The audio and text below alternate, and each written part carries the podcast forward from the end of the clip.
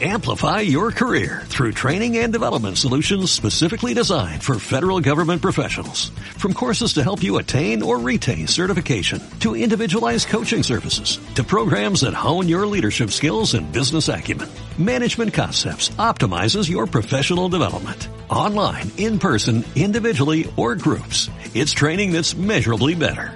Learn more at managementconcepts.com. That's managementconcepts.com.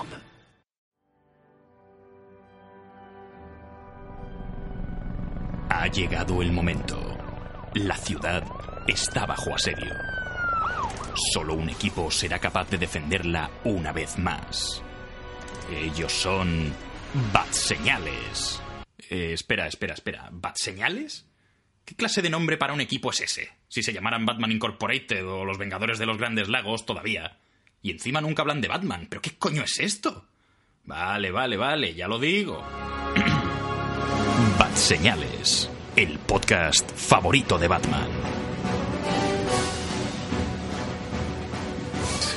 Hola y muy buenas a todos, bienvenidos a Bat Señales. Estáis en el podcast favorito de Batman, escuchando la voz de Imanol de Frutos y hoy eh, me acompaña Darlas, que ha vuelto después de la acogida que tuvimos con él la semana pasada. ¿Qué tal, Darlas? Hola, buenas. otra vez. Muy buenas. Muchas gracias por volver a invitarme. Hombre, faltaría más. Lo siento por la voz. y, y también hoy tenemos una incorporación nueva que Edu Cifre, que ha venido a hablar con nosotros sobre este programa especial sobre el castigador. Edu, bienvenido. Hola, muchas gracias por haberme invitado. Por primera vez, aunque la primera real fue um, un fiasco. Sí, es, eh, forma parte de la historia oscura de Bat Señales que algún día os contaremos en un programa especial. Por Dios. os, lo contaremos, os lo contaremos en un programa especial. El otro día que nos comentó un anónimo, eh, fue un segundo anónimo que nos lo ha preguntado ya, ¿qué pasó con la primera temporada de Bat Señales? Esto algún día, si la cosa se tercia, que espero que sí, haremos un podcast explicando la historia oculta de Bat Señales. El programa cero. vale. Pero mientras tanto vamos a seguir con la programación habitual de, de Bat Señales y como ya hemos ido avisando en el programa anterior y diría que incluso en el de la Liga de la Justicia también lo mencionamos, vamos a hablar de la nueva serie de Marvel Netflix, en este caso de Punisher o El Castigador, protagonizada por John Bernthal, cuyo personaje ya pudimos ver a en- durante el principio de la segunda temporada de, de- de Daredevil y que, bueno, debido al éxito abrumador que ha tenido, que ha tenido a nivel de audiencia, especialmente, eh, pues ha tenido una temporada propia de 13 episodios dentro de lo que son los estándares de, de las series de superhéroes de Netflix y muy recientemente la hemos podido ver y nos hemos juntado para hablar un poquito del tema de está bien, está mal, nos ha gustado, eh, hay suficientes castigos, para eso, bueno, tendréis que escuchar el programa de, de hoy de Bad Señales, así que dentro música de castigo.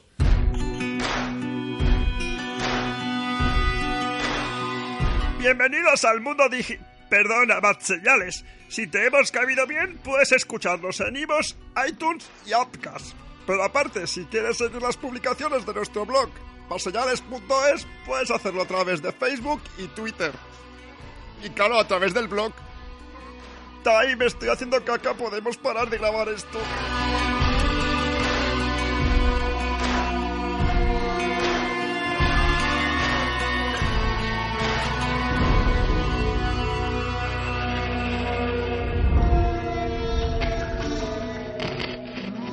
Pues empezamos el programa de Bad Señales sobre la serie de Punisher, eh, basado en el personaje creado en el año 1974 en Marvel Comics, si no recuerdo mal, creado por eh, Jerry Conway y que eh, creo que su primera aparición sí fue en un número de Spider-Man, una portada bastante célebre que no sé si habréis visto, en el que sale el Frank Castle apuntando con un rifle de francotirador a Spider-Man en- dentro de un punto de mira y demás. Es una portada bastante célebre.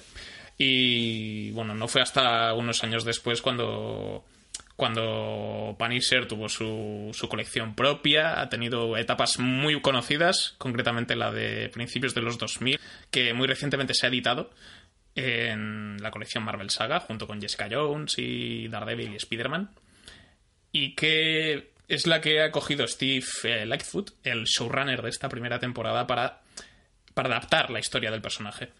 Pero eh, no es la primera encarnación que hemos podido ver de, de Frank Castle, alias el castigador, sino que ya en los años 80 eh, Dolph Lundgren ya interpretó a Frank Castle en una película del castigador, que no se llamó en España El castigador, sino El vengador. Yo no he visto esta película por vuestra cara, porque estamos ahora estamos aquí hablando por. Skype en webcams. Vosotros tampoco la habéis visto. No. Es una película que tengo pendiente desde hace muchos años y solo por la por hacer la gracia dejo ese dato ahí, quien quiera buscar, si no la habéis visto, eh, un poco de arqueología cinematográfica de los años 80, lo tenéis allí. Eh, pero diríamos que la adaptación más conocida antes de, esta de Netflix es la de la que, la que encarnó Thomas Jane el año 2004, antes de que existiera Marvel Studios y las franquicias de universos compartidos de superhéroes tal y como la conocemos, en la que ya mencionado antes, Thomas Jane encarnaba a Frank Castle en una película para mayores de 13 años, o sea, mm, seguro que recordáis la escena en la que tortura a un tío con un polo. Por ejemplo, cuyo villano y el villano de la función era John Travolta en uno de los peores papeles que he visto nunca. Pero bueno. Varios años después tuvimos eh, Punisher 2, Zona de Guerra, que en España se estrenó directamente en, en el mercado doméstico, en DVD y en Blu-ray, dirigida por Lexi Alexander, que para mí persona- esta sí que es para mayores de 18 años, mucho más violenta, mucho más cafre, más barata, por así decirlo, por lo menos estéticamente tiene un tono más de película de serie B y es una película que yo disfruto muchísimo y a mí me hace muchísima gracia. No el personaje que no es- eh, esta vez también cambiaron de actor, pero no es tan quizá no tiene esa presencia que tenía Thomas Jane, al menos a nivel interpretativo, a nivel físico. Eh, sí de sí. El que estaba interpretado por Ray Stevenson, si no me equivoco, quizá no tiene tanta, tanta, tanta presencia como. son caracteres muy distintos. Y entonces no ha sido hasta unos años más tarde en los que se recuperó el personaje de Frank Castle para, para la serie de Daredevil y se adaptaba esta este crossover que ya hubo en los cómics entre los dos personajes y esta discusión que siempre tiene eh, tienen una forma de ver la, la justicia y la ley de, de formas bastante opuestas porque Frank Castle es básicamente se dedica a asesinar criminales. Y eso es algo que no se suele aprobar mucho en el universo Marvel pero también es parte de la gracia del personaje y lo que hace que tenga si a lo mejor no tiene tantos fans como tal vez Spider-Man o, o Iron Man o cualquiera de estos ahora, es un personaje que tiene una base de fans bastante sólida.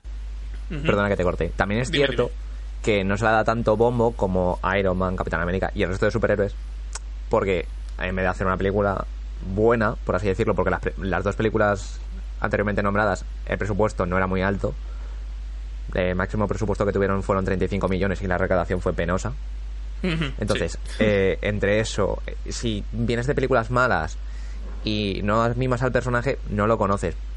Pero la verdad que yo creo que la fanbase que tiene eh, The Punisher es bastante grande. Y hasta que no salió Iron Man en 2007, si mal no recuerdo, yo creo a nivel, a nivel personal de que más gente conocía a lo mejor a The Punisher que a Iron Man. Gente en general, si no vamos a gente que lee cómics, seguramente más conocerán a Iron Man por ser Vengador, etc. etc.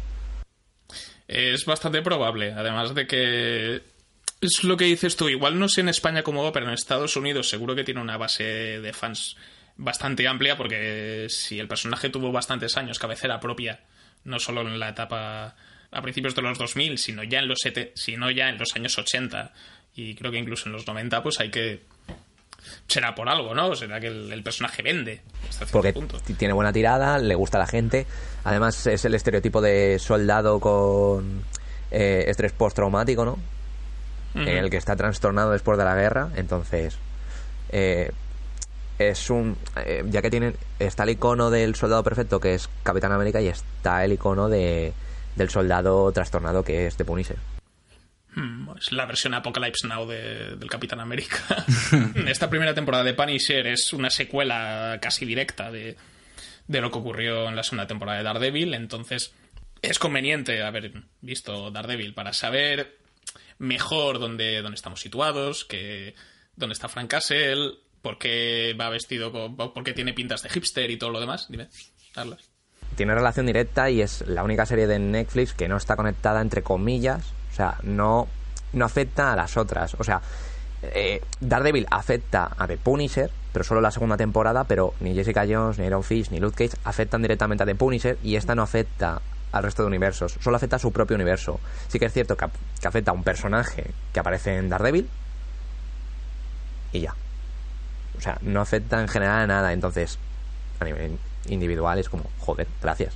Estamos hasta la narices de vamos a unir todo, ahora por una vez no lo, una, no, no lo unimos. No hay alusiones a, a otros personajes ni a otras series, el universo cinematográfico de Marvel, creo recordar. Solo a, a Karen. Solo Karen Page.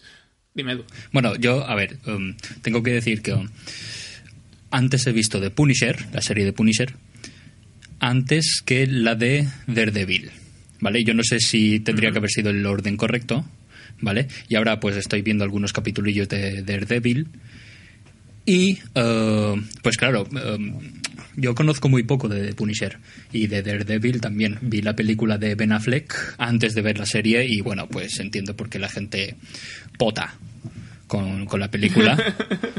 Lo entiendo. Por eso tenemos secuelas. Sí, y, y bueno, a ver, sí, no, no, me consigue enganchar mucho la de Daredevil, pero bueno, me sorprendió la, el personaje de Karen Page. Y como aún me faltan capítulos por ver, pues no sé qué conexión tiene con The Punisher, porque aún no he visto que salga The Punisher en, en Daredevil. No obstante. Porque, no has, porque has empezado No llega la directamente por la primera temporada y no has llegado a la segunda temporada aún. Ah, vale. Entonces, Bien, bien, bien. Bien, pues. En principio, The Punisher, por lo poco que yo conozco, eh, al ver la serie, sí que es verdad que no hay ninguna referencia a ningún personaje de- del, del universo Marvel. En Daredevil, los primeros capítulos, solo he visto una, una referencia, cuando uno de los. el- el, el secuaz de Kingpin se ríe de los hermanos rusos porque no pueden cazar a un tío que lleva una máscara y hace alusión a Iron Man o a, Thor, no me acuerdo muy bien. Pero bueno, es la única alusión que he visto y en, The Punisher ninguna. Entonces coincido un poquillo con Darlas por el tema de que está bien, es decir, no hay nada que conecte con el universo Marvel en The Punisher. Entonces es como que se centran en la historia de The Punisher y ya en tal caso ya vendrán algunas conexiones con, con otros personajes, ya vendrán. Pues darlas, ya que vamos a meternos un poco de lleno en lo que es la temporada de Punisher. Eh, como ya hemos dicho, continuación de la segunda temporada de Daredevil. Pero si puedes explicar un poquito de qué va esta primera temporada para que podamos meternos de lleno en la serie. Eh, venimos con el pretexto de que aquí todo el mundo ha visto Daredevil, la segunda temporada, y entendemos el origen que tiene Frank Castle y por qué es como es. Nos metemos en terreno, no- nos metemos en terreno espino- espinoso. Eh, eh, The Punisher es, un hombre, es un soldado que después de volver de la guerra eh, tiene una familia, tiene mujer y dos hijos y es, mentalmente está estable, o sea, no es una persona que tenga un, un trastorno posguerra eh, muy serio, o sea, tiene sus cosillas, pero eh, es más violento, pero eh, quiere a su familia, la trata bien, no es agresivo, no es muy agresivo, y debido a que eh, en Central Park un altercado entre bandas, ellos acaban eh, entre el fuego, eh, entre las dos bandas, y acaba falleciendo, teóricamente fallecen todos, pero él sobrevive de un disparo en la cabeza. Por eso la calavera, por eso el símbolo de la calavera en la serie. No sé si en los cómics es igual. Entonces, él, por venganza, se quiere vengar de todas las bandas relacionadas, en, en general del crimen, por el cual murieron su, su familia. Y tras la segunda temporada de, de Daredevil, donde él teóricamente fallece ¿no? en una explosión, eh, todo el mundo piensa que The Punisher está muerto. Y él está. eh, él es un vagabundo, un hipster, por sus pintas, ¿no? Eh, que le llaman hipster durante bastante parte de la serie.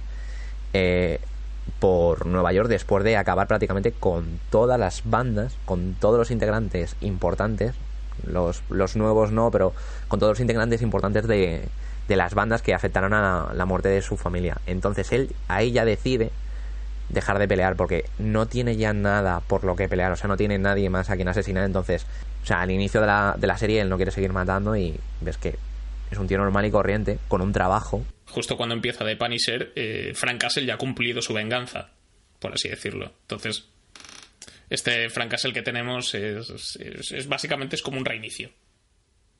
Es como si hubiera vuelto, como si hubiera vuelto de la guerra y nada hubiera pasado, pero no tuviera familia. Trata un poco de cómo esa paz mental que obtuvo después de vengarse, poco a poco se la van tirando por la borda, pero no lo fuerza. O sea, él no fuerza a él volver a ser como era. A él le obligan.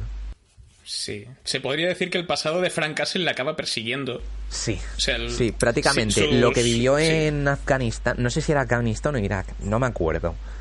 Lo- sé que lo dicen en la serie, pero no me acuerdo. Entonces, el- su pasado le, le- le afecta porque cosas que él hizo y vivió en el pasado, cosas que hicieron eh, gente de su entorno, directamente le, han afect- le están afectando actualmente y ya le han afectado sin que él lo sepa. Entonces, Frank Castle eh, dejará de ser ese amable señor eh, barbudo con un mazo a pasar a ser eh, el hombre que nos gusta a todos, el hombre este que mete tiros y por lo tanto, como en Estados Unidos todo el mundo puede tener un arma, pues pasa lo que pasa. Que un hombre se vuelve loco y se, se mete en un tiroteo. Y Estas series lo que tienen es, como son tan violentas y te tocan el tema de armas en Estados Unidos, pasa lo que pasa, que cancelan las premier, por, eh, por- no por atentados, Mm. sino porque un, un hombre se ha liado a, tirar, a pegar tiros. Que es lo que ha sucedido con esta serie, que además creo que se retrasó. No sé si retrasó, pero sí que se canceló el. La premier. La, la premier sí que se canceló, creo que fue la Comic Con de Nueva York. ¿Puede ser? Sí, fu- fue como una semana de la Comic Con. Hubo un hombre. El concierto este donde hubo un tiroteo, creo que fue. Sí. Y, y quitaron todo lo que fuera de The Punisher porque decían, no queremos recordar a las víctimas ni a, a la gente lo que ha sucedido y vamos a esto. Que ahí es donde dice, joder, es, la, es donde reside la gracia de, de Punisher, ¿no? Porque tú entiendes que él no es. Él no. No, heri- no hiere a, a los inocentes, él solo hiere al criminal. O sea, es el estereotipo de sí, soy un héroe vengador, mato a la gente, pero no mato no mato a todo el mundo, solo mato a, a que se lo merece. Que es Sí, por lo que siempre ha tenido su el... código, dentro de su código ético, sí. moral y sus y sus y, es inter- y sus leyes que él que él se ha puesto a sí mismo de este se lo merece el no es como es una especie de, de lo que serían los, los personajes de las películas de Charles Bronson de los años 80 por así decirlo de pero básicamente pero cambiado con un uniforme un poco más superheroico con la gabardina la calavera blanca el traje negro o sea es- Es por lo que ha sido siem- siempre ha estado en la línea entre héroe y villano. O sea, siempre Mm, ha sido un antihéroe. Si le merece, Sí. si le compensaba iba a ser un villano, si no iba a ser un héroe. Y, y lo hemos Sí. visto, y lo hemos visto durante los años. En Civil War, por ejemplo, lo hemos visto. En Civil War el cómic, no la película, obviamente. Claro Hemos sí. visto que, que se ponía de, de parte de uno de los dos bandos, no hago spoiler, que soy el, el señor de los spoilers. mucho de lo que se explica como, como carácter y quién es el castigador es mm, se explica más, casi, casi más en la segunda temporada de Daredevil. Se entiende a veces mejor que, que en la serie. Esto es algo que vamos a desarrollar ahora más. Es la sensación que he tenido yo. Así que ya que sabemos un poco de qué va, de qué va la historia, de lo que ocurre, de, de dónde parte la primera temporada de, de The Punisher, eh, en general, ¿qué, Edu, ¿qué te ha parecido la serie? ¿Te ha gustado? Sí, por, por el ingre- ingrediente especial que, que es eh, la violencia. Mm, es muy gráfico, muy gráfico y, y bueno, pues se agradece. Eh, de todas maneras, también he visto a, a un soldado que tiene, eh, no sé cómo se llama, um, ese estrés postguerra, esa, esa depresión. Traumático. el que viene después de las guerras, es decir, los soldados cuando, cuando ya han acabado de batallar y se tienen que incorporar en la sociedad, como su misión realmente es ir a masacrar personas, entonces, claro, se encuentran que tienen que ser o taxistas o tienen que ser barrenderos o, o, tienen que trabajar en, en una fábrica y claro, están allí con, con, el estrés postguerra y aquí se, se muestra, se muestra claramente en, en, en The Punisher, en el protagonista y en, en otros, en otros personajes. La serie, sí, me ha gustado. Lo que no sé es si hace justicia al, al personaje. De The Punisher. Pero ya te digo, porque yo conozco bastante poco. Si yo no, no supiera nada de The Punisher, si fuera un tío que se llama The Punisher, pues mira, pues, pues, pues sí, me parece bien porque castiga de manera somera a, los malos. Y, y, como que te dan ganas de estar allí a darle paliza y en plan patada porque porque se lo merecen entonces sí yo le doy un visto bueno a ti tú estás de acuerdo con, con Edu sí a mí me ha gustado mucho más de lo que yo pensaba era la serie que estaba de todo lo que sacaba Marvel en general este año era lo, de lo que más esperaba. No considero que tenga violencia gratuita. O sea, no, no considero que tenga escenas gratuitas. Pienso que está todo muy bien hecho a nivel de las escenas de violencia. Eh, no se ensaña para dar espectáculo a la cámara. Y lo único que sí que diría así un poco que no me ha gustado es la lo enrevesado que el villano que está en toda la serie mareando la perdiz con quién es el villano. Y verdaderamente el villano no lo sabes hasta el eh, undécimo o duodécimo capítulo, no sabes quién en verdad es el villano. Te lo puedes ir ahí oliendo un poco, te tiras toda la temporada pensando que el villano va a ser uno y te dan en la cara con que es un personaje que lo, siempre lo has tenido ahí, pero no pensabas que fueras, pensabas que iba a ser el secuaz del villano, un secundario, pero no, al final tiene un peso muy grande. También es cierto que esto que estás diciendo, que hablando en clave, que este personaje, si, si, has, si has leído los cómics, y que yo no he leído muchos, pero si reconoces el nombre, ya sabes por dónde va a ir la, la historia. Porque es, es bastante conocido. ¿Y se le hace justicia o no al personaje de los Yo pienso que sí. Yo pienso que sí que le hace justicia de lo que yo conozco. Que tampoco es mm. mucho, ¿vale? Tampoco es mucho. Conozco eh, las intervenciones que ha tenido en ciertos eventos, el personaje, en algún cómic suelto que, le, eh, que he leído así de pasada y tal. yo pienso que sí que hace justicia en cierta parte al personaje y pienso que es la mejor adaptación que ha tenido el personaje hasta ahora.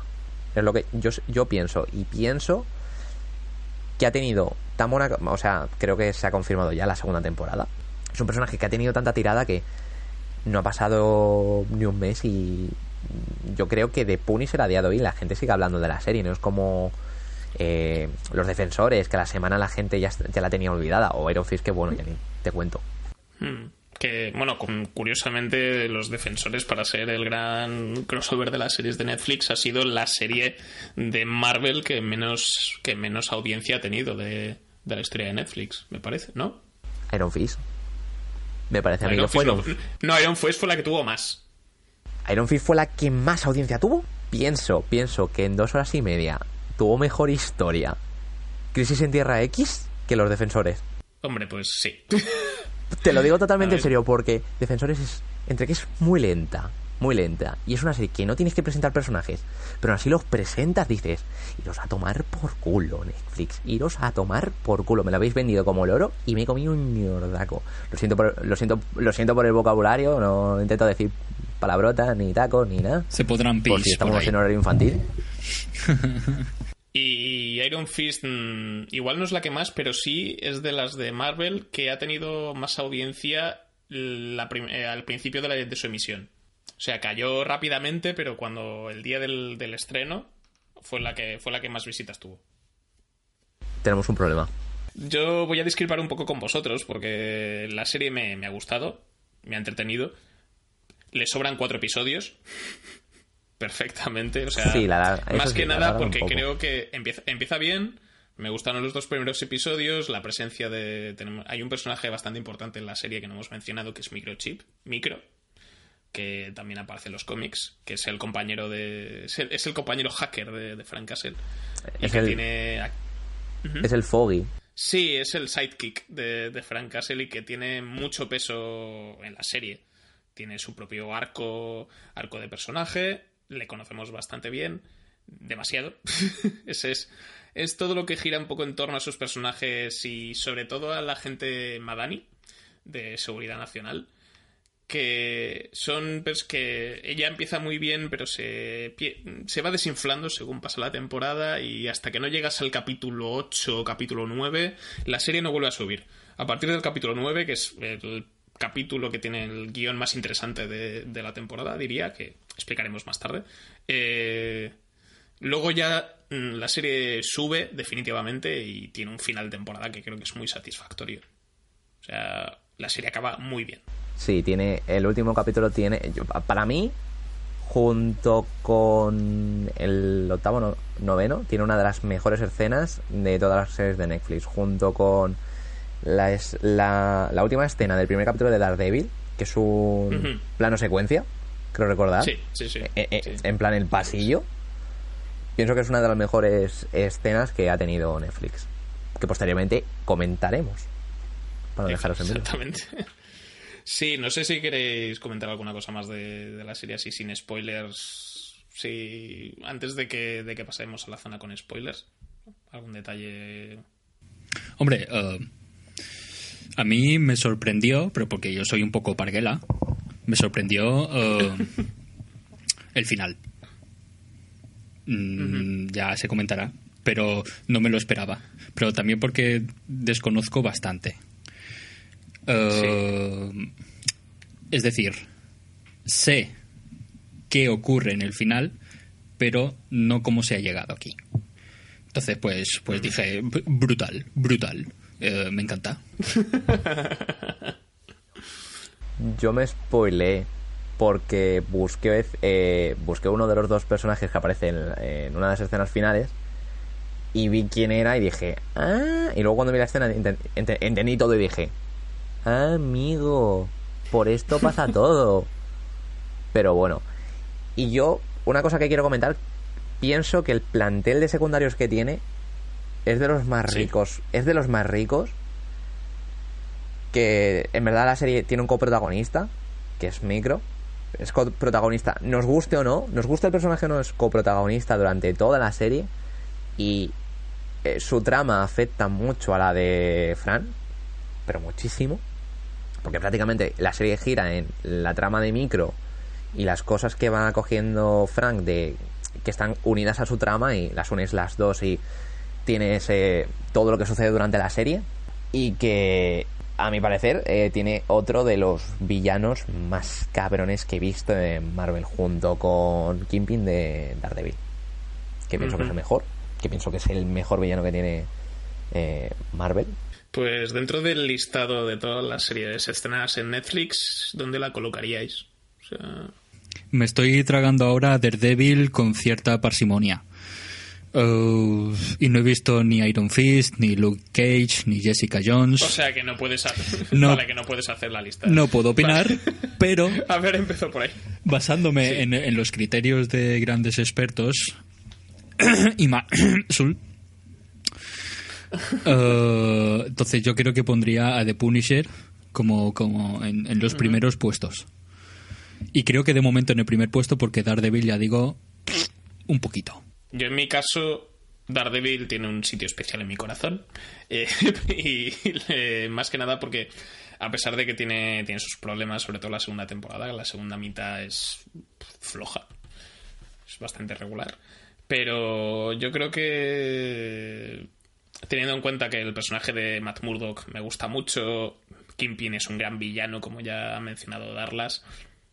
Y, y tiene algún, algunos personajes secundarios, sobre todo de la primera temporada, que están muy muy bien, como Ben Ulrich y también Wesley, que me parecía un personaje cojonudo, y Karen Page también es un personaje que está muy bien, Foggy Nelson, bueno, un listado de personajes muy muy interesante y algunas secuencias de acción muy potentes. Entonces, Punisher, eh, me- aunque me ha gustado, pero como ya digo, es eso, le lastran los 13 episodios y no es tan violenta como yo esperaba. O sea, me parece bien que haya desarrollo de personajes, pero yo estoy viendo una serie de Punisher, yo quiero... Me falta más castigo. Entonces, se me queda un poco al mismo nivel de Jessica Jones, porque Jessica Jones me pareció una buena serie con muy buenos actores, le sobraban episodios también, entonces tiene problemas muy parecidos las dos, entonces los pondría en el segundo puesto ahí empataditas. más o menos coincidimos un poco en, en, en opinión. Sí que es cierto que yo opino que la segunda temporada de, de Daredevil es mejor que la primera por todo el conjunto que tiene. Sí que es cierto que a partir de la desaparición de, eh, de The Punisher en la segunda de Daredevil, eh, el nivel baja considerablemente, porque no tienes esa trama. No tienes esa trama entre los dos, que era lo que daba, daba la chispa ¿no? a la serie. Pienso que Jessica Jones está por encima de The Punisher, porque pienso que en su propia serie, no a nivel de personaje en general, está mejor tratado el personaje. Pienso que Jessica Jones en su propia serie está mejor tratado el personaje que Frank en The Punisher. Porque Mm. en The Punisher, mm, en Jessica Jones, sí que se hace hincapié en, en, en todos los personajes que salen en la serie, pero la trama es sobre ella. Es ella, no es otro personaje que aparece y vamos a meter su trama que afecte a la del otro. No, no, es su, es su vida la que, a la que está afectando. Y aparte que tiene a, a David Tennant, ¿no? Como villano, que eso siempre llama la atención, ¿no? Que tengas ahí a, a un doctor. Y sí que es cierto que es eh, mejor que casi todo lo que ha sacado Marvel Netflix, a excepción de Jessica Jones y Daredevil. Pero, por ejemplo, a nivel de año, de lo que ha habido este año de Marvel Netflix, es la mejor del año. Pero con diferencia, ¿eh? Después de, después de este listado, vamos a pasar ahora con la zona con spoilers. ¿De acuerdo? Así que los que no hayáis visto de Punisher, no sé, vedla, le dais al pause, os metéis los 13 episodios entre pecho y espalda y luego reanudáis la reproducción. Así que nos vemos en el, nos vemos en el futuro.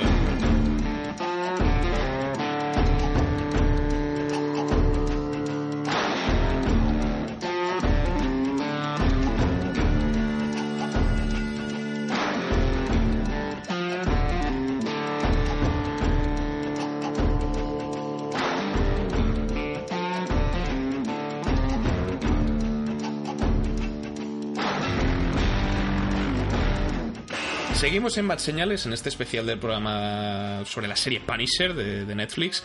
Vamos a meternos de lleno en la zona con spoilers para ir para poder desvelar eh, secretos de la, de la trama, claves sobre ciertos personajes y tramas y demás, porque antes eh, Darlas ha mencionado cierto personaje que no se sabía qué pasaba con él. Y después ha habido como una sorpresa, Edu se sorprendió, como ya he mencionado antes. Yo no me sorprendí porque ya conocía al personaje de antes, y así que cuando dice, en el momento en el que dice su nombre y su apodo, yo dije, ah, vale, es este tío. Entonces se me jodió. Billy el guapo.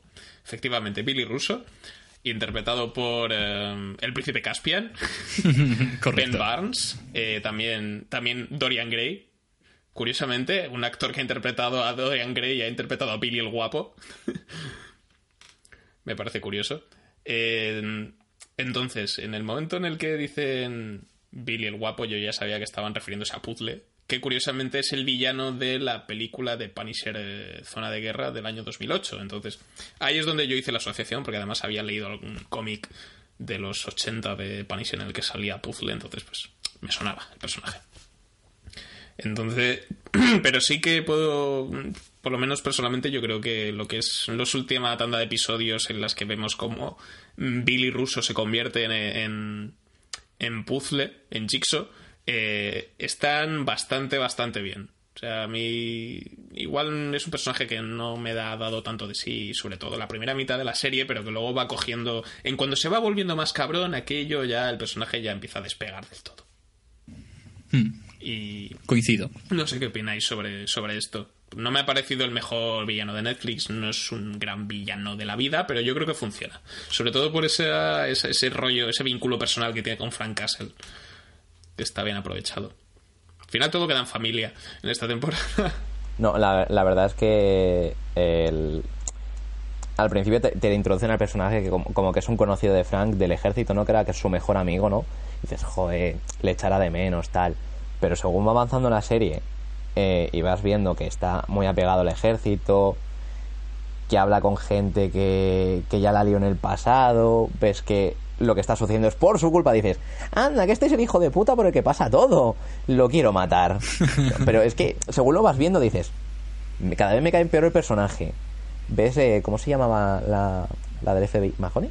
Madani. No, Mahoney es- Madani. Madani. ¿Ves que, ves que va teniendo. Bueno, esto es con spoilers, ha dicho, ¿no?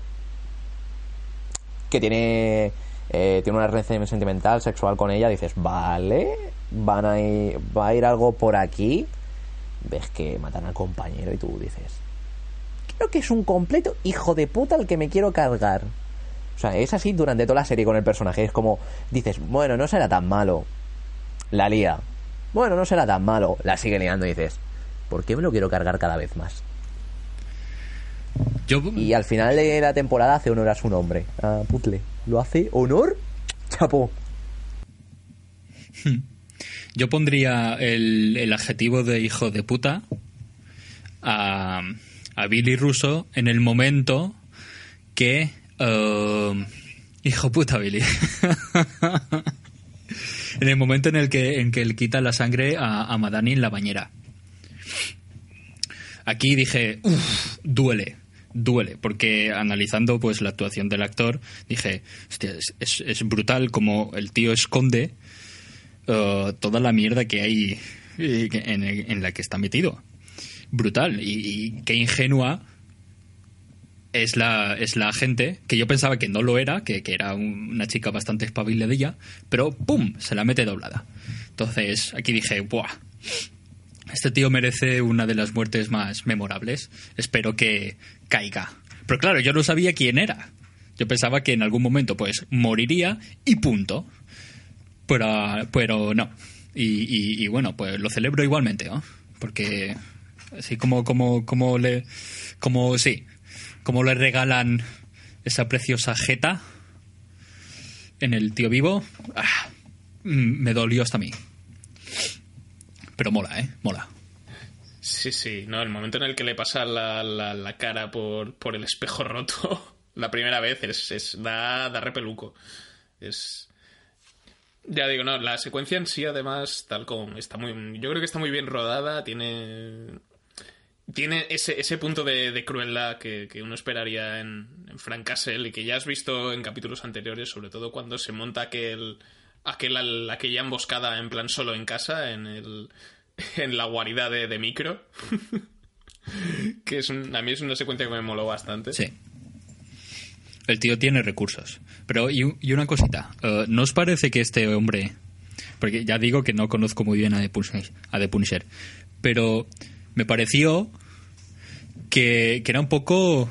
Tío, es que le dan pal pelo en todos. Todos los capítulos, tío. Recibe un balazo siempre. Eh, yo tenía la idea de que era un poquillo más esquivo con, con, con los con, las balas y con, con las armas y tal y cual. No digo que, tenga que conozca artes marciales. Pero, tío, me pareció que era que pillas a un tío que está cuadrado, le das un poco de, coba y, y luego pues se enciende. Entonces, pues pensé, uno de estos balazos debería afectarte mucho, chaval. Pero no, es un tío más duro que Iron Man. Pero bueno, a ver, sí que, es cierte, sí que siente cierta debilidad de- eh, a veces cuando le disparan. Sí que es cierto que se muestra de que hay momentos donde no- ya no puede responder. Como es des- justamente después de ese tiroteo solo, eh, que ha dicho Emanuel en plan solo en casa. eh, tienes un momento donde ves eh, que él ya no puede, él ya no puede seguir luchando porque se está muriendo literalmente en esa escena y ves que y piensas, coño, a lo mejor vuelve a morir, dice, joder, vuelve a morir entre comillas, ¿no? Y luego nos sorprenderá con la mayor matanza que hemos visto, hemos visto y no- nos regala ese momento de, de matanza que nos esperábamos. Porque tú ves, dices, se va a soltar y va a matar a este.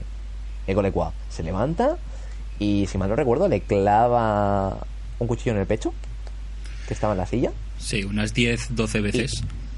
Y, sí, y tiene su y ahí es donde en principio piensas que su venganza ha acabado.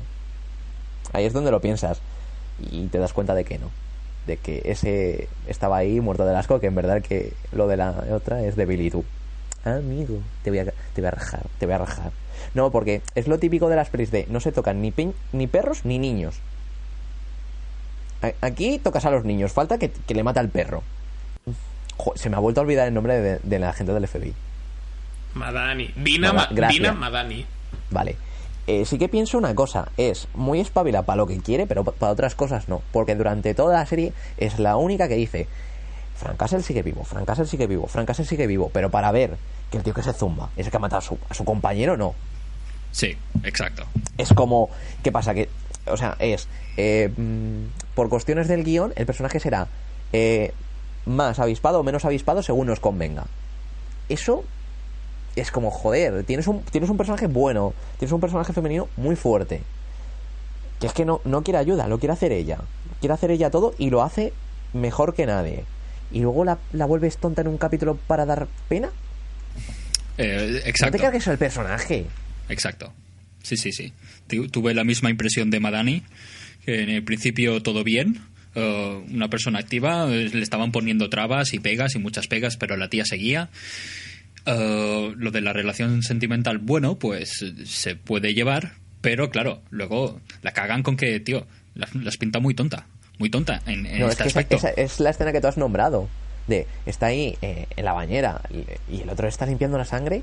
La actuación, de, la actuación es magnífica, la de los dos, porque te lo crees de verdad. Te crees que esto es una cosa que ha pasado, que ha pasado en verdad y que están destro- uno está destro- una está destrozada y el otro, oh Dios mío, lo siento, tal. Yo digo, va a sonreír, mientras le, le limpia la sangre, el otro va a sonreír, va, a- va a sacar la sonrisilla en plan de, eh, sí, he sido yo. Sí, he Es que, sido es que yo. además luego cuando te dice, sí, fue, tú, tú mataste a mi compañero. Es en plan de, eh, me- a lo Íñigo Montoya, tú mataste a mi compañero. Y tú te quedas en plan de, el otro va a sonreír en plan de, sí, fui yo. Y más o menos, la, la cara sádico la, la tiene, el cabrón la tiene. Es que al final te la acaba mostrando y dices, lol. Pero bueno. Pero con el hincapié, yo lo sigo diciendo, que el hincapié que tiene la, la historia de Micro en la serie, eh, se la carga. Se la carga mucho. La, la, entorpece mucho la serie. Que sí que es cierto que tiene peso, que los personajes que te meten te, te acaban gustando, más o menos. Pero yo creo que lastra muchísimo la serie. Porque además te meten a su mujer, a sus hijos, dices, joder, vale, ahora, ahora, va a te- ahora va a tener la repercusión de que como son mujer e hijos, igual que él, ahora va a tener que protegerlos. Sucede eso. Eso es muy previsible. El problema es, ese es el mayor problema que yo he tenido con, con la serie, que en cuanto, o sea, aparece el personaje de Microchip, ¿vale? Guay, se llevan regular, aprenden a hacerse amigos, los momentos en los que empiezan a conectar y tal, yo creo que están bastante bien, y hay quimi- bastante química entre, entre John Bernthal y, y Moss Bachrach, que es el que hace de, de Micro. Y, pero en cuanto aparece el personaje de la mujer de Micro, yo desconecto de la serie completamente hasta que oigo disparos. O sea, me... la subtrama en la de, ¿quieres pasar? Estoy viviendo demasiado bien, no echo de menos a mi marido. Uy, nos hemos besado sin querer, mira, tía. O sea, bueno, guionistas, o sea, es, es, es que ya te lo ves venir, te da pereza, o sea, no sé, me parece totalmente necesario. Luego, además, no repercute en la historia. O sea, te lo puedes cargar por montaje perfectamente. A ver, repercute repercute a nivel de relación entre ellos.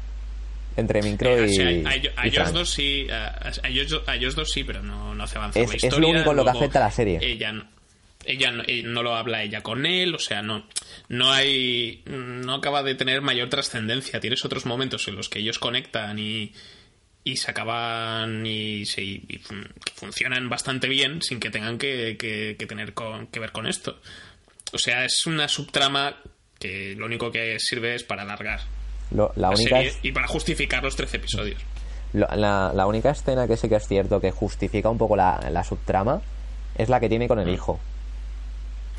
Sí, que esa, esa escena sí que está, sí que está La- bastante bien. Porque teniendo en cuenta de que el- de las últimas veces que trató con su hijo, eh, le trató horrible, eh, Frank a, su hijo, ¿no?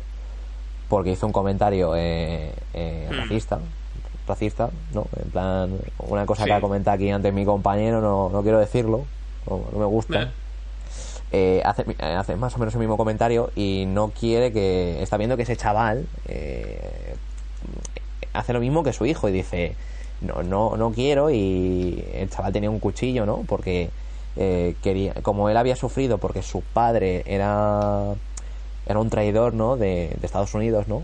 Era un espía, teóricamente, cosa que se montan ahí porque es Estados Unidos. Si no nos gusta, eres espía y te matamos. Así funcionan un las cosas. ¿Eh? Hizo un- quería hacer un Wikileaks y... Sí. Eh, pues el chaval lleva un- no, pero no lleva un cuchillo de estos pequeñitos, que lleva un cuchillo militar. Lleva un cuchillo militar que dices, ¿de dónde lo has sacado? También piensas, es Estados Unidos. pero Es bueno. también. Sí, no.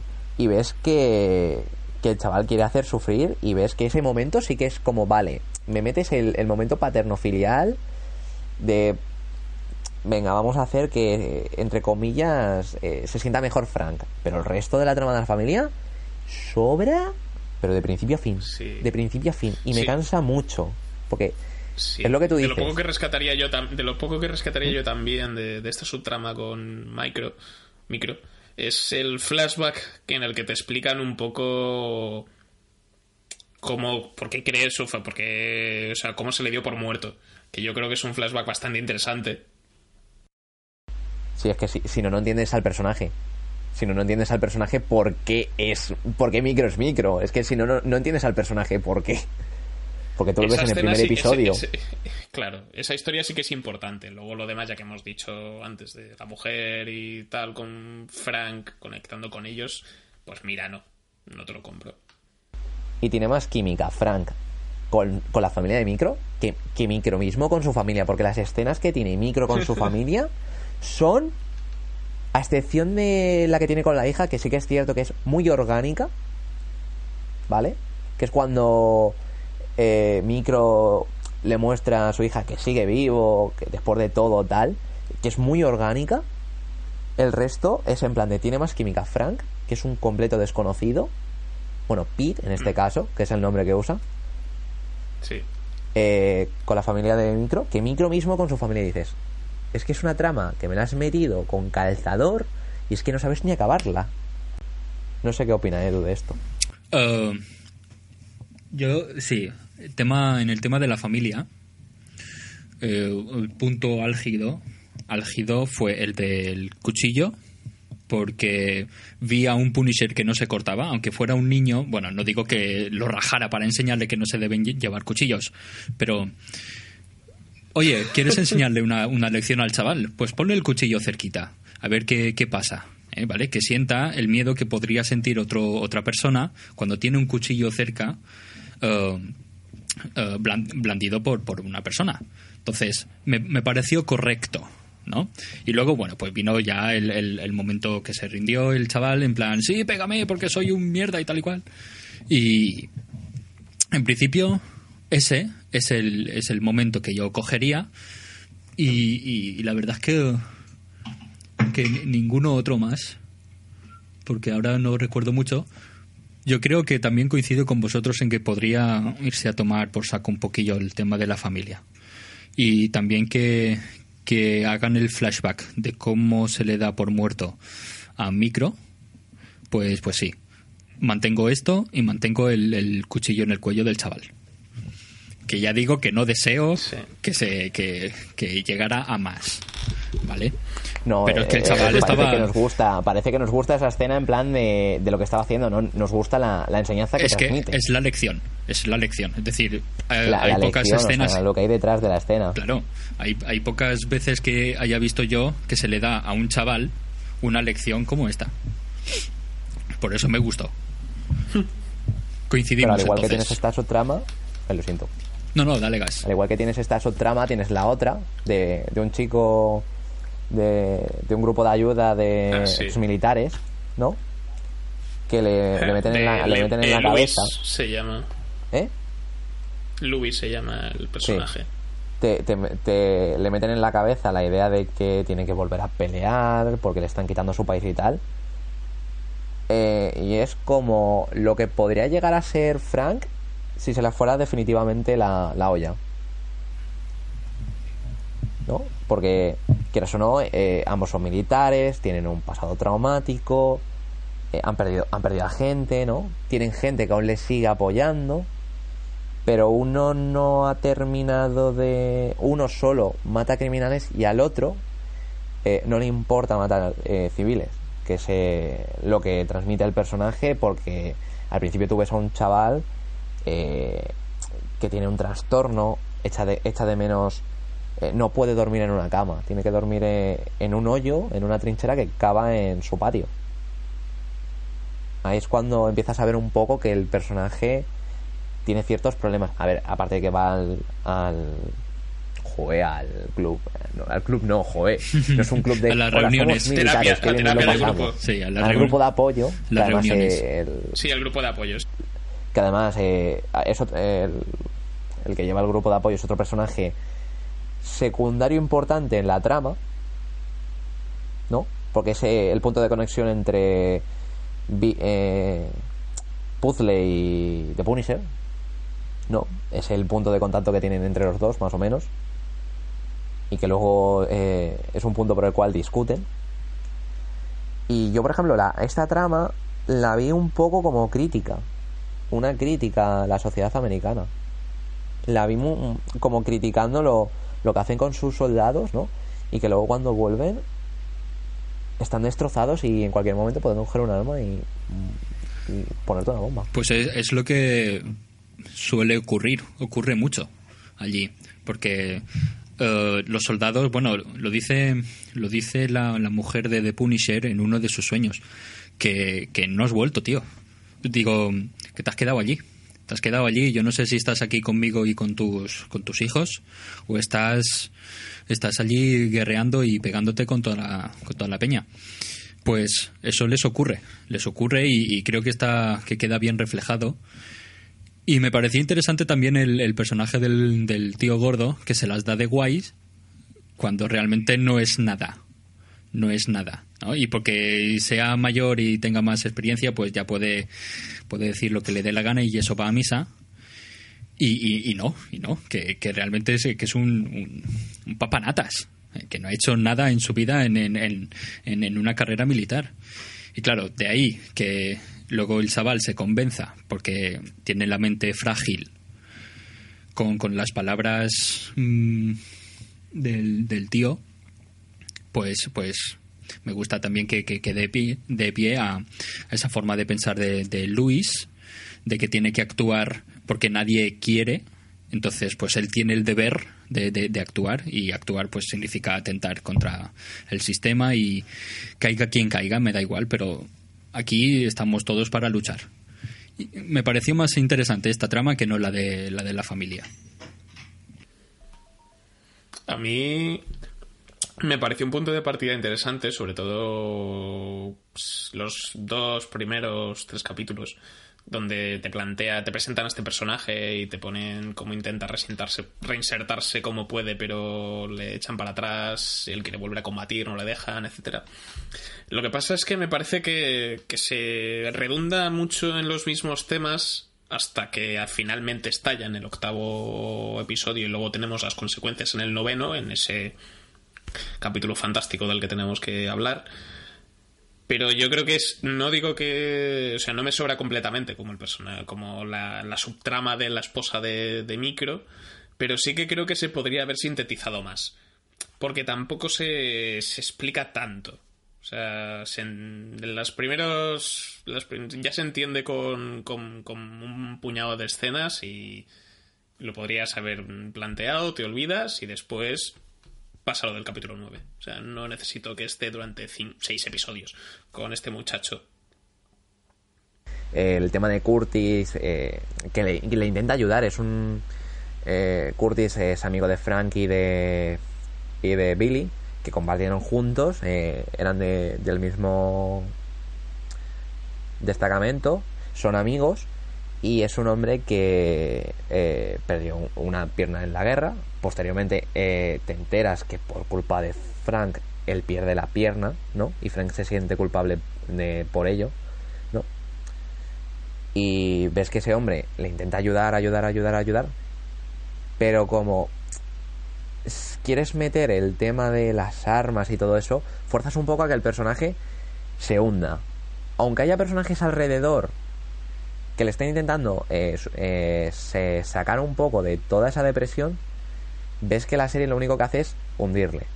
Porque tiene a su padre, tiene a Luis, tiene a todo el grupo de apoyo, que sí que es cierto que luego tienes al, al ex militar entre muchísimas comillas que dice es que la guerra tal y es un hombre que nunca eh, estuvo en una base y nunca entabló combate y mostraba mucho una medallita que era falsa. Cosa que Curtis le comenta pero no dice, vale, después de incluso dejarle tirado eh, por una manifestación, que ni siquiera era una manifestación, porque se sabía perfectamente las leyes y un policía eh, falsifica un delito y le detienen. Y ahí es un poco ya la, eh, la caída sin retorno de este personaje, porque ves que el sistema eh, le ha oprimido. Y ahí dices, vale, no me puedo ir por lo privado, el sistema me oprime, me revelo. Y es cuando ya se desencadena un poco. Eh, manda a tomar por culo a Curtis. Eh, dice que no necesita su caridad, no necesita su ayuda, porque era la única persona que fue a sacarle de la cárcel, fue, pagó su fianza, ni su padre fue a por él, aunque su padre diga mucho de, "Es- eres buen chico, bueno, le estás diciendo esto a un tío que acaba de matar a, a un- a una persona y sabes que tiene sangre en las manos y tú estás pasando de él eh, completamente. Eh, tú ahora mismo deberías haber llamado a la policía y que la policía y, y unos psiquiatras lo hubieran tratado y a lo mejor no hubieran matado a muchas personas. Es, es una trama que está bien, está, no está tan metida con calzador, sí que está un poco forzada, pienso yo, o sea, no está metida con calzador, pero sí forzada. Es, es un tanto raro, ¿vale? Está forzado el que el personaje se hunda, pero la trama está bien metida. Sí que es cierto que la alargan mucho, porque dura nueve episodios. O sea, desde que te presentan al personaje en el primer episodio, muy poco, hasta que en el 9 tiene el desenlace que tiene el personaje. Entonces, no sé. La serie se basa en subtramas que no llevan a ningún punto y acabar con un final que nos gustó a todos. Yo la resumo en eso, prácticamente. Sí, yo es que lo que lo que hubiese hecho para que estos 13 episodios tuvieran un poco más de empaque es adelantarlo todo un poco. O sea, el combate el combate con, con contra Billy el Guapo es un buen final de temporada, pero yo creo que podrías haberlo convertido casi en un mitad de temporada muy potente y luego seguir con otra cosa hasta el final. O te cargas a Billy o metes otra cosa. Y te cargas a la mujer de. Te cargas a la mujer de micro, adelantas lo del terrorista, que el capítulo 9 lo puedes poner un poco antes, que está súper bien ese episodio. O sea, igual no mitad de temporada, que sería. Sería el capítulo 6, pero igual al octavo. Es. Sí, el final de temporada poner. Adelantarlo tres o cuatro capítulos. Porque también. Nos pasamos un montón de capítulos sin ver la calavera blanca. Sale un poco al principio con ese, esa introducción. Y después hasta el 6 o así, creo recordar, ¿no? No, el más, 7. no, más tarde incluso. Más tarde aún. Es que Yo creo que es cuando el asalto al puede hotel. ser. En el asalto al hotel Sí, puede ser. es cuando se la vuelva a poner, creo, porque cuando está en el bosque no la tiene, creo. Hmm. En el bosque Sí, creo verdad, que no la tiene, que no- es el bosque no el la 7. tiene. Siete- En el 6 y 7, que es eh, el otro punto donde sí que ves eh, vulnerable a Frank, porque acaba en inconsciente. Sí. Acaba inconsciente y tiene que venir Micro, que es un, es, es un informático, es un tío que no, no tiene ningún entrenamiento militar. Y Hmm. le salva y dices, joder. A lo mejor Micro no es tan inútil el personaje y te das cuenta durante la serie que Micro, sin Micro en la mitad de la serie no hubiera pasado. Exacto. Sí, y Porque es- prácticamente es el que mueve la trama. Hmm. Entonces, no sé. Y Hablamos es- del episodio y 8 y es eso 9. también. Pues sí, no, y también te quería decir que además la, la identidad de Frank Castle se vuelve a hacer pública, pero tarda también muchísimo ¿no? en, en pasar. O sea, sí, hasta que la gente descubre, hostia, Frank Castle no está muerto. Yo esto lo hubiese todo, adelantado todo, en realidad, o sea, No, para que perdona. la serie fuese un poco más, más fluida. En el 9 no, en el 8. En el 8 que es lo es- de es- Curtis. es lo de Curtis. No, espérate. sí. Eh, en Es, un an- es episodio... antes del 9, es, es antes del 9 porque en el 9 la gente ya está alerta con que... Sí, sí, sí. se- No, es- en el 8 es el asalto al hotel, el 9 es el desenlace de lo del hotel y todo eso. Si mal no recuerdo. Sí, ese, el 9 es como... Entonces, capítulo. en el 7, que es. eh, en el ¿Puedo decir lo que pasa en el 7? Sí, claro. estamos Ah, bueno, este es el momento. con- Joder, es el momento con spoiler. Darla no dice spoiler. Eh, eh, eh, Luis secuestra a Curtis, ¿no? Y le pone una le pone explosivos con Claymore. Y Frank va a rescatarle, ¿no? Y ves que Curtis está hecho mierda. Curtis, después de intentar ayudar ya a Luis, después de su caída, ¿no? Su caída y su alzamiento a- al lado oscuro. Ya es Vader. Ahí, ah. Ves que ves que le intenta ayudar y ah, es un momento que a mí me, me dolió porque ves que después de que un personaje que sí que es cierto que está... Curtis está bien estructurado el personaje. Es un tío que viene de la guerra, está bien mentalmente e intenta ayudar a gente que, que la ha pasado mal en la guerra y ayudarles. Solo que, es, solo que Sangun no perdió, se han perdido un compañero, pero no perdió una pierna. Y ves que le quita la pierna y le golpea con su propia pierna. A mí me, a mí me dolió porque dices, no tienes ningún respeto por esta persona que ha dado todo por ti. No tienes ningún respeto. Eres escoria. O sea, o sea, le tengo más asco a Luis que a Billy. Entonces, ves que Frank le rescata. Y es cuando. cuando. Bueno, le rescata porque le, le planta cara. Le planta cara a Luis porque Luis dice, es que somos lo mismo. No, no somos lo mismo. Yo no he cruzado una línea, tú sí. Y ves ahí que cuando escapa de la policía, porque llama a la policía para que rescaten a Curtis, porque Curtis se está desangrando después de desactivar los tropecientos mil explosivos, eh, escapa y justamente un coche de policía le, le capta la cara a Frank, ¿no? Y es cuando se hace pública que eh, el, el castigador sigue vivo. Entonces hay gente que está muy alegre y otra piensa que es compañero de, este ex militar, ¿no? Que, que ha cometido eh, una- un atentado con una bomba. Entonces ahí es donde eh, se pone la identidad del Punisher no como un castigador, no como el castigador, sino como un terrorista. Y dices, joder, no, no tenéis indicios, pero como, primero, como ve, esto vende periódicos y aparte eh, hace que la gente eh, le tenga miedo, pues dices, pues lo vamos a poner para que guste. Y es cuando llega la trama de- del episodio 8 que tiene relación con Karen. Me, me- pareció interesante eh, la conversación que, tu- que tuvieron el político y Billy Russo. eh, en plan, mm, bueno, tío, tú estás, um, estás comprando los servicios de una empresa que tiene armas, que te va a proteger con armas, siendo tú un tío, un político, eh, en contra de las armas. ¿Cómo, ¿Cómo lo llevamos? Tuvo interesante el debate. Y en tanto al capítulo, capítulo me gustó bastante. Y allí es cuando se destapa pues que Billy Russo es el, es el malo.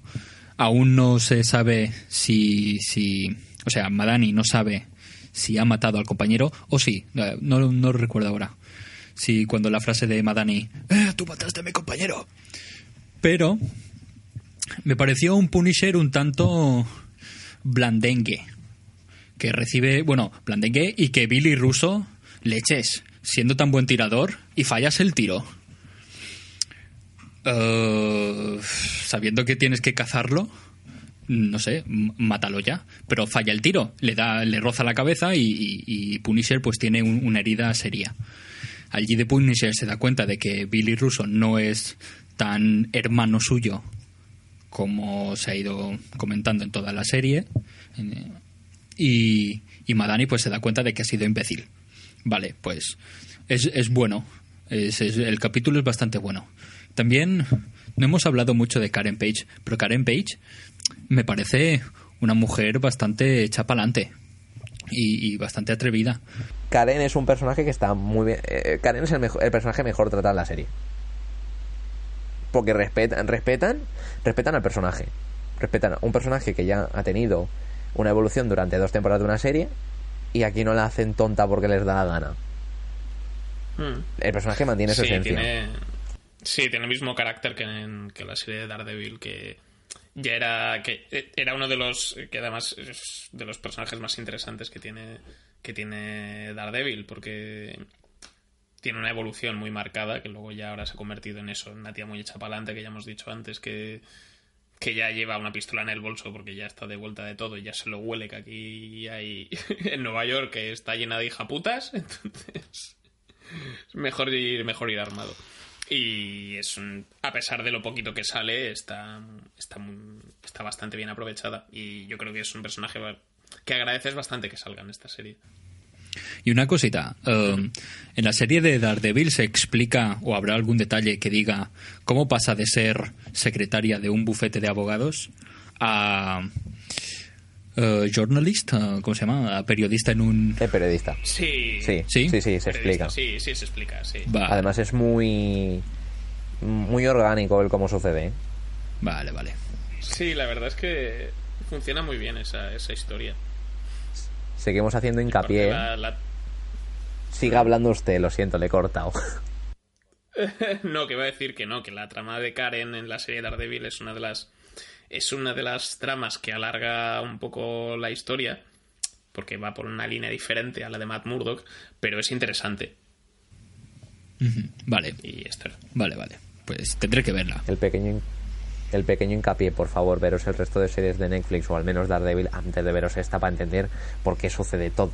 Si no, llegaréis aquí como Edu, que no ha visto Daredevil y no entiende por qué Karen es periodista, de dónde viene el Punisher en Daredevil, Sí, no, etc, etc. más o menos. Porque te llegan imagino. a plantar a Foggy y... Te, te digo esto, llegan a plantar a Foggy sin Matt y más de uno se queda con el culo roto.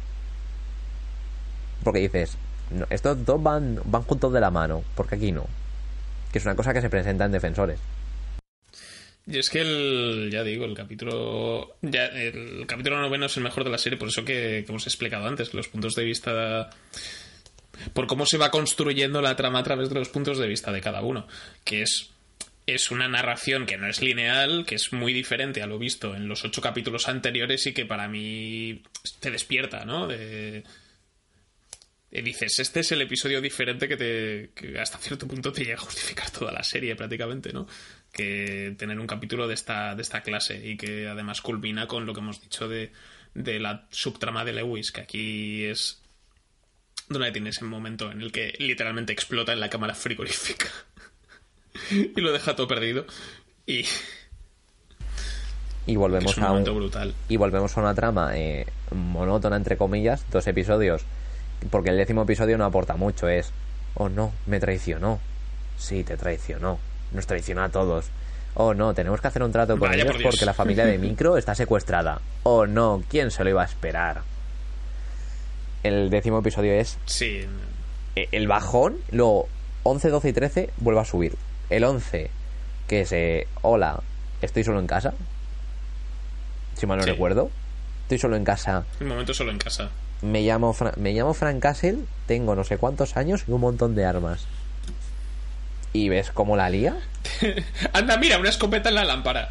Es el, No, la, la verdad es que dices, la imaginación, o sea, la imaginación que tienen para, o sea, los guionistas para esconder las cosas es eh, verdaderamente sorprendente, porque yo te lo prometo, sacar armas de sitios que yo nunca hubiera pensado, o sea, nunca, nunca.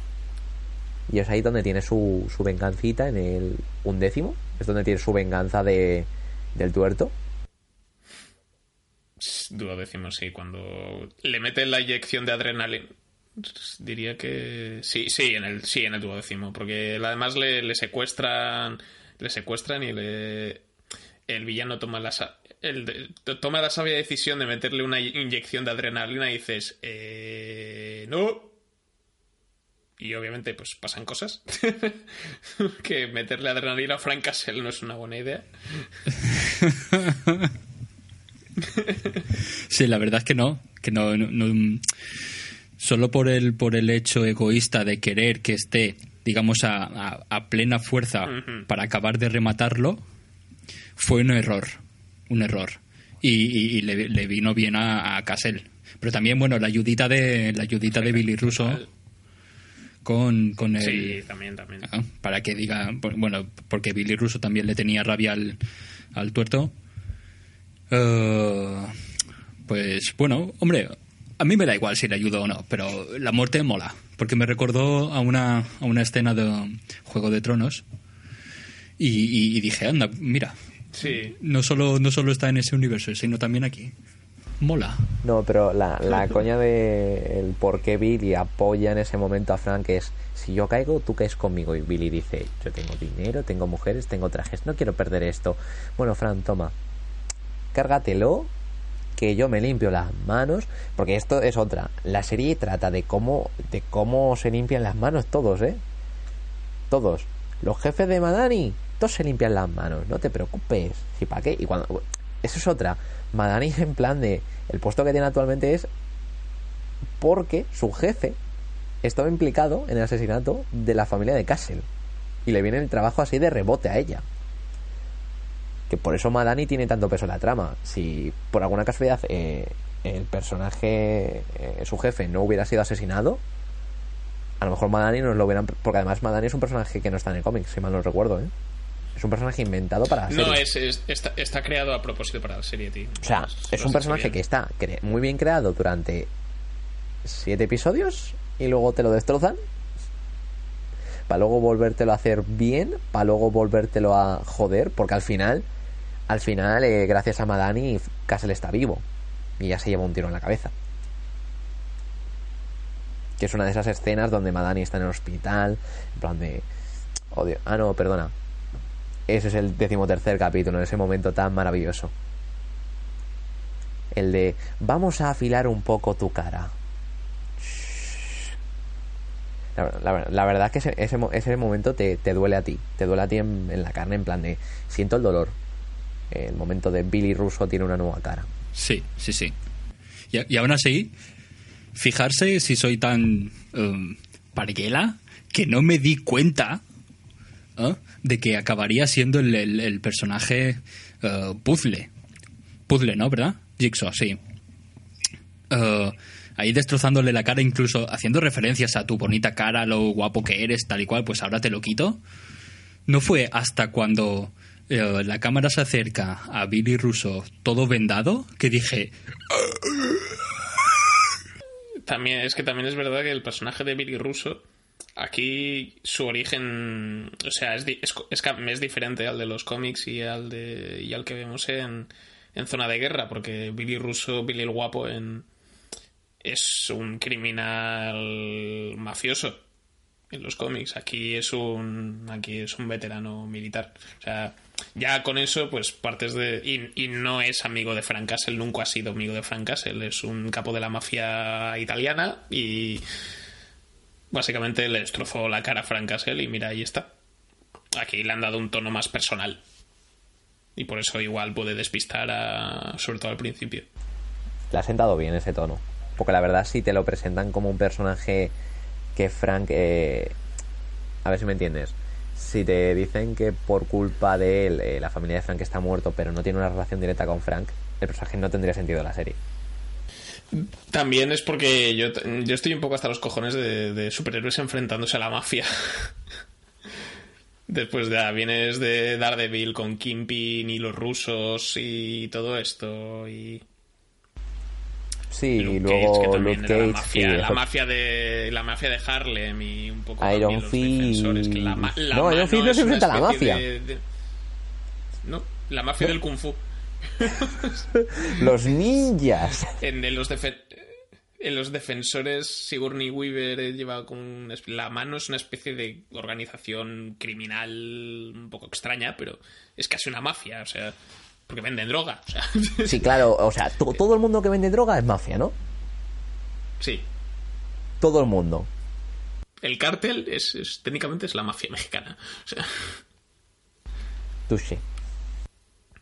Mm, pero bueno, que es que a mí me parece me parece un buen cambio que funciona bien para la serie, para darle un toque más más en la línea de lo que ya hemos dicho del trasfondo militar, el- la crítica social al- a lo que es el gobierno estadounidense, de cómo trata a los veteranos y, y todo lo demás, va más acorde con el tono de, de la temporada. Sí, la verdad es que sí. Pues vamos a ir cerrando el programa de Bad Señales de, de esta semana, este especial sobre Netflix eh, The Punisher. Esperemos que os hayáis pasado bien, que hayáis disfrutado con este programa y si tenéis que comentarnos alguna cosa sobre a mí la subtrama de la mujer de micro me parece lo mejor, pues nos los podéis decir en el cajón de comentarios de iVoox, aunque dudo que lo diga alguien, pero no sé, en esta vida todo es posible. A lo mejor nos hemos dejado algún personaje. También puede ser. El, el amigo de Madani, ¿eh? el mejor personaje de la serie. Pues No es mal personaje. Nah, está bien, no sé. Está para que se muera. Pero bueno. Entonces, bueno, esto ha sido todo por esta semana. La semana que viene tendremos, pues seguramente un, popurrí de. con recomendaciones varias. Y más adelante nos toca, obviamente, el especial Star Wars, eh, Los últimos Jedi. Porque el año pasado no hicimos. O sea, en, 2000, en su día no hicimos un especial Star Wars como Dios manda, pero esta vez sí. Así que ya sabéis, eso es lo que toma, eso es lo que toca para las próximas semanas. Eh, esto ha sido Bad Señales. Nos vemos hasta pronto. Adiós.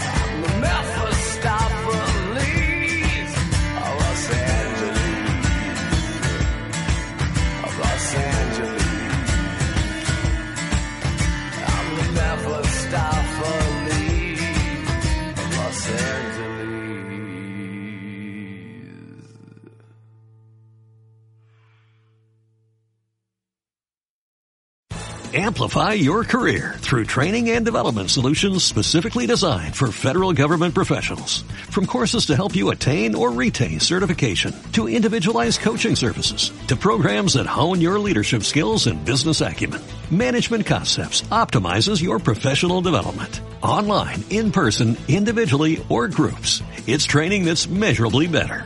Learn more at managementconcepts.com. That's managementconcepts.com.